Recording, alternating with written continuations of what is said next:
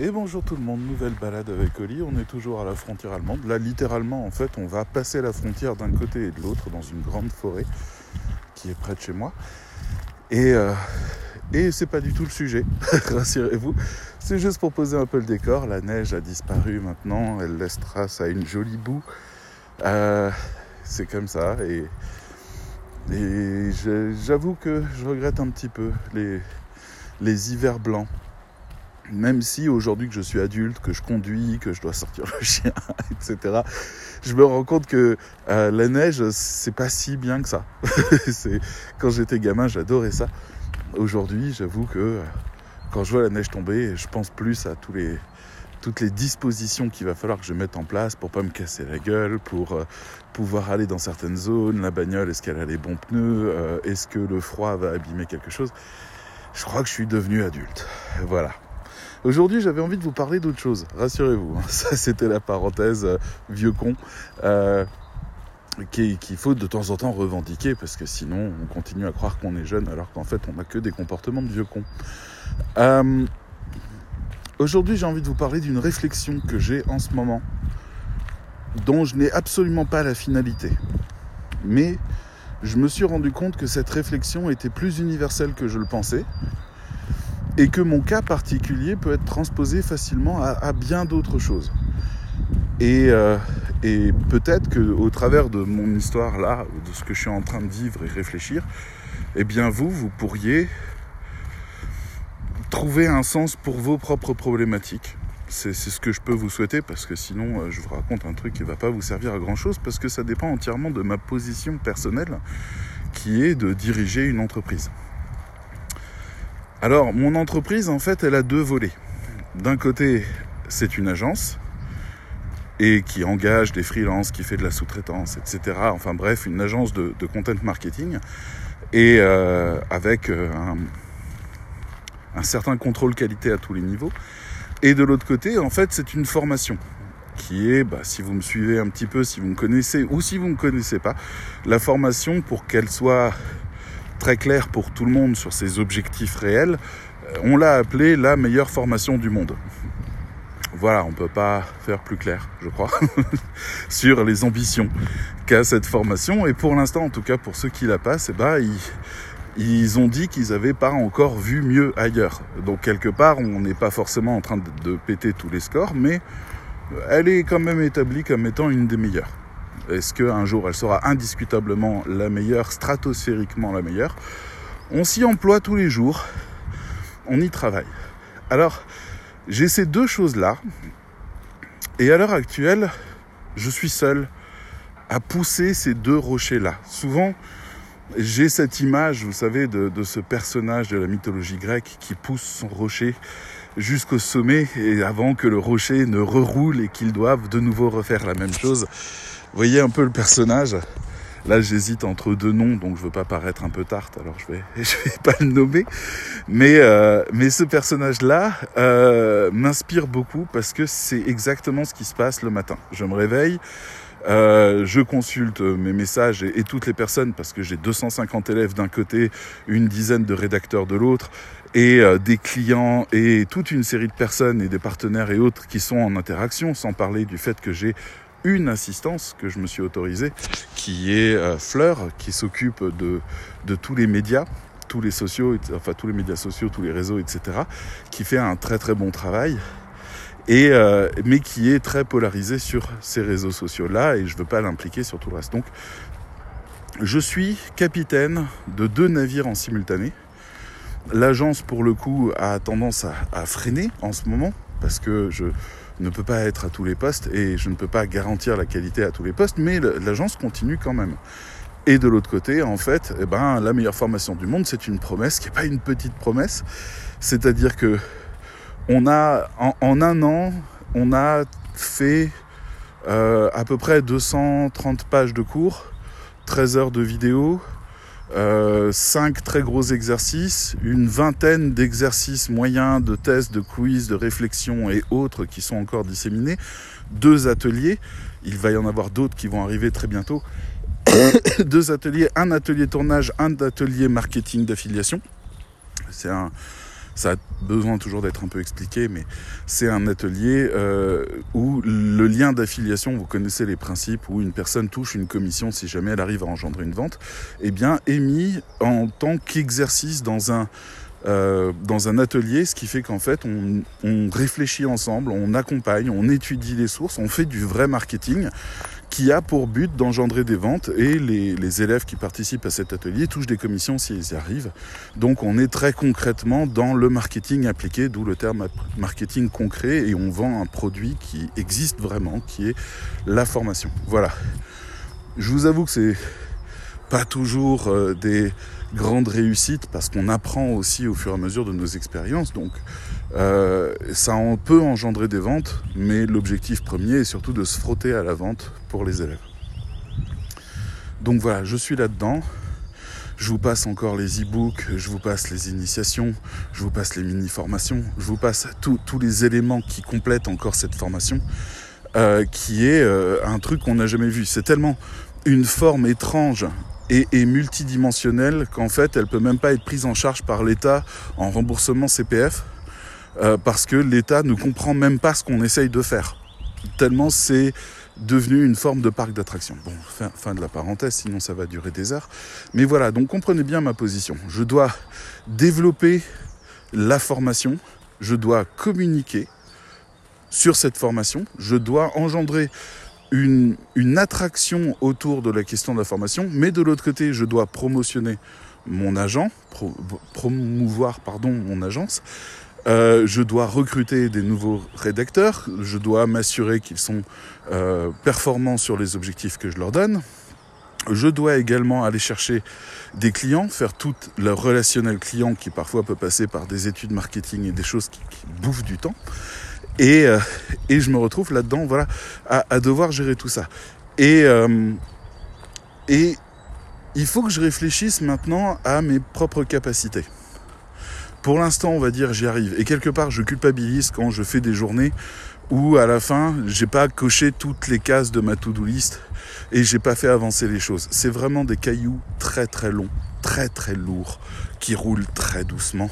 Et ça, c'est épuisant en soi. Moi qui ai réagi toujours au quart de tour et qui ai besoin que les choses aillent très vite, je me retrouve très souvent à, à souffrir de, cette vitesse lente de progression parce que les changements sont longs, les transformations sont longues, les promesses sont longues à mettre en place et ça c'est quelque chose de très difficile. Donc des fois je me sens pas de faire ce travail-là et je pars sur d'autres choses plus petites. Des fois, je reviens sur les grandes. Des fois, je suis juste pas capable de produire. Des fois, je pars sur un projet complètement différent qui n'a rien à voir avec ce que j'avais prévu de faire.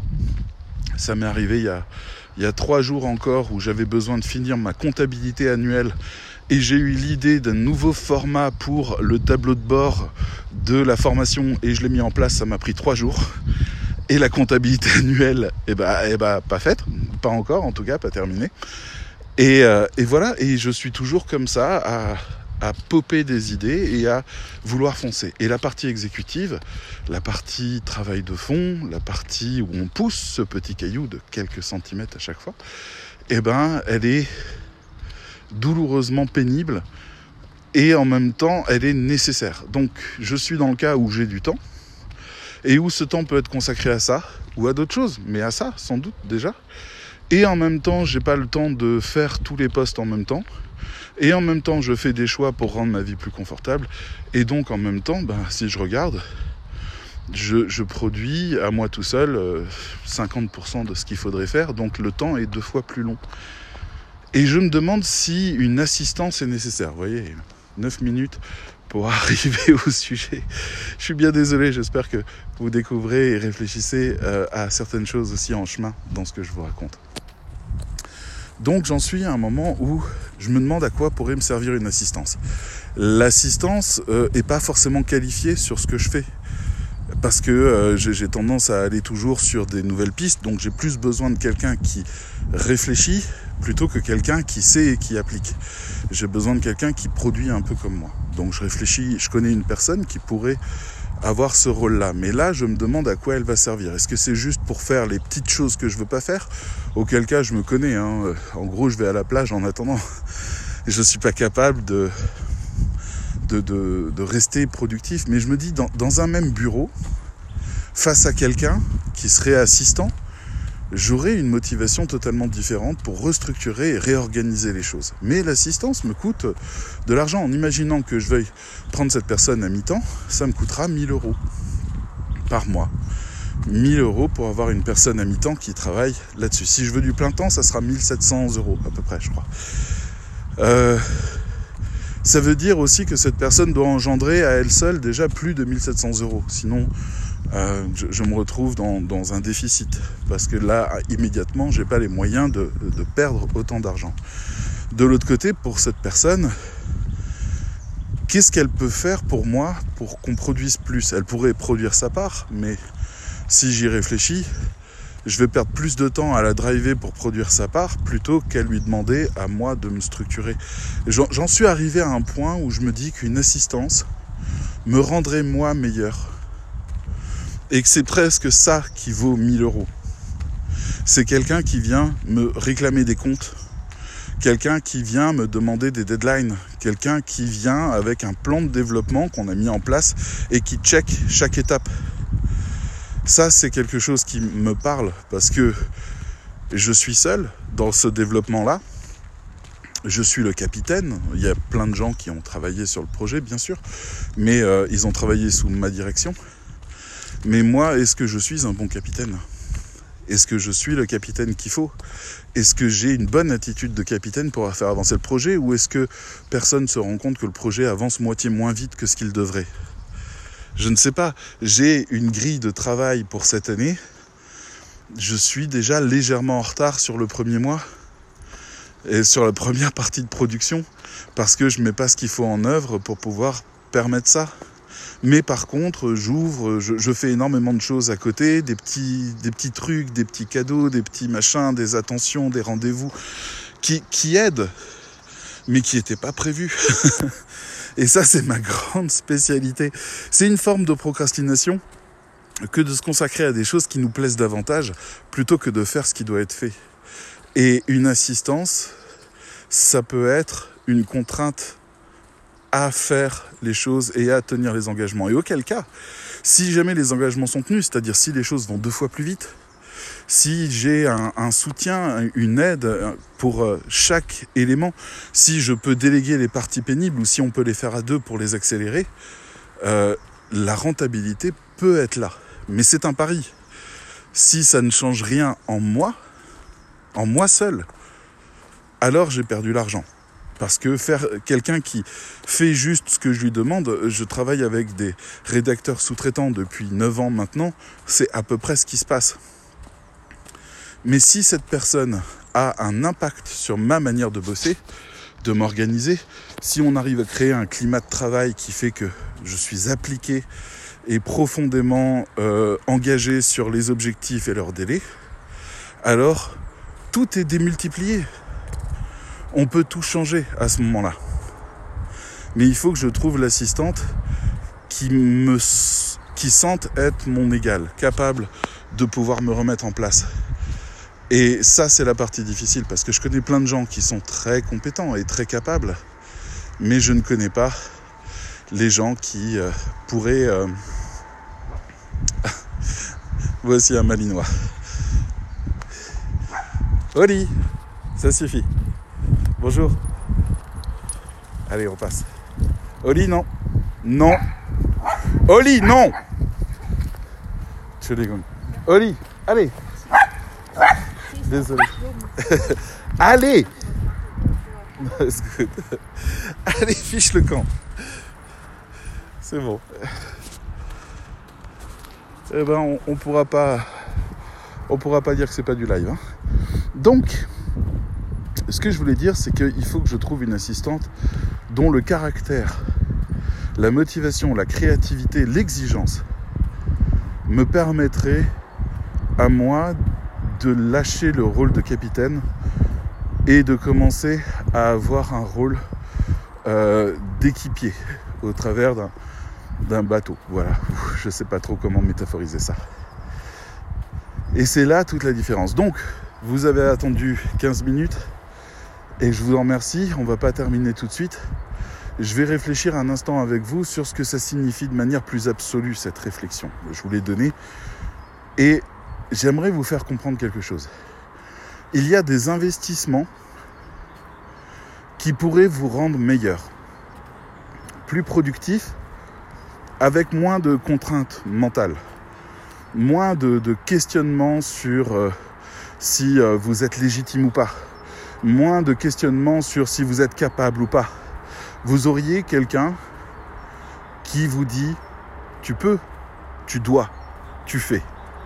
Si pendant toute notre scolarité on a fait des devoirs incroyables, des, euh, vous savez, des dissertations sur des sujets sur lesquels on s'est jamais questionné, sur euh, des, des, calculs mathématiques euh, qu'on a réussi alors qu'on était sûr de ne pas les comprendre, c'est parce qu'on a eu des contraintes.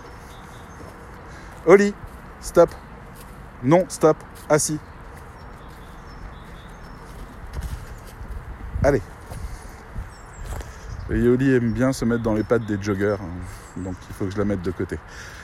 Et c'est là la question. Si vous avez des logiciels qui vous permettent de vous organiser, c'est bien, mais si c'est vous qui devez organiser via ce logiciel, il va vous falloir une sacrée discipline.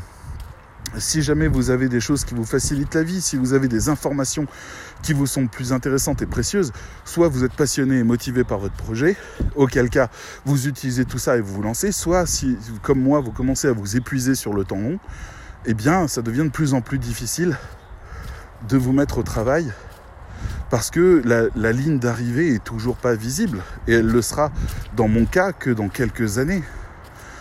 Donc, qu'est-ce qui peut créer votre motivation? Eh bien, au même titre que ceux qui vont à la salle de sport et prennent un coach ou suivent des cours de groupe, les autres nous structurent. Et ça, c'est une question de fond. Combien serez-vous prêt à payer pour vous débarrasser de tous vos doutes et travailler juste à votre réussite? Et, vraiment de manière très sereine avec quelqu'un qui vous dit c'est bon, tu as fait ce qu'il fallait, tu peux aller te reposer, tu peux aller t'amuser, tu peux lâcher le téléphone, tu peux faire ce que tu veux. C'est ça aujourd'hui ce que je crois, ce dont je crois avoir réellement besoin en tant qu'assistance. Et vous, vous pouvez vous poser la question. Vous êtes en train de chercher des choses, vous êtes peut-être en reconversion, vous êtes peut-être en train de réfléchir à quitter votre travail. Vous pensez que vous aurez toujours de la motivation ailleurs?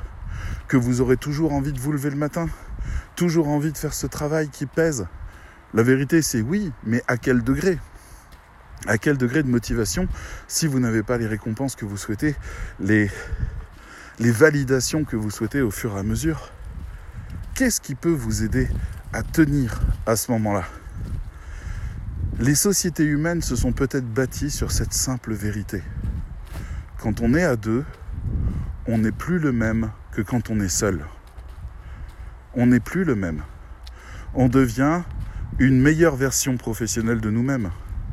On devient fiable, on tient nos délais, on est plus créatif, on est plus engagé, on, on a une vision plus claire de notre rôle, on est capable de le délimiter c'est quelque chose qui multiplie qui nous sommes. Voilà toute une grande réflexion et je suis bien désolé de ne plus réussir à faire de vidéos de 10 minutes en ce moment. Mais bon, vous pouvez, j'espère, me suivre encore euh, quelques fois sur euh, ces grands moments de discussion. Et moi, je voulais juste vous transmettre cette réflexion-là qui est très universelle. À deux, nous ne sommes plus le même professionnel que quand on est seul. Allez, je vous laisse, il y a d'autres chiens qui arrivent. Bye bye, à bientôt.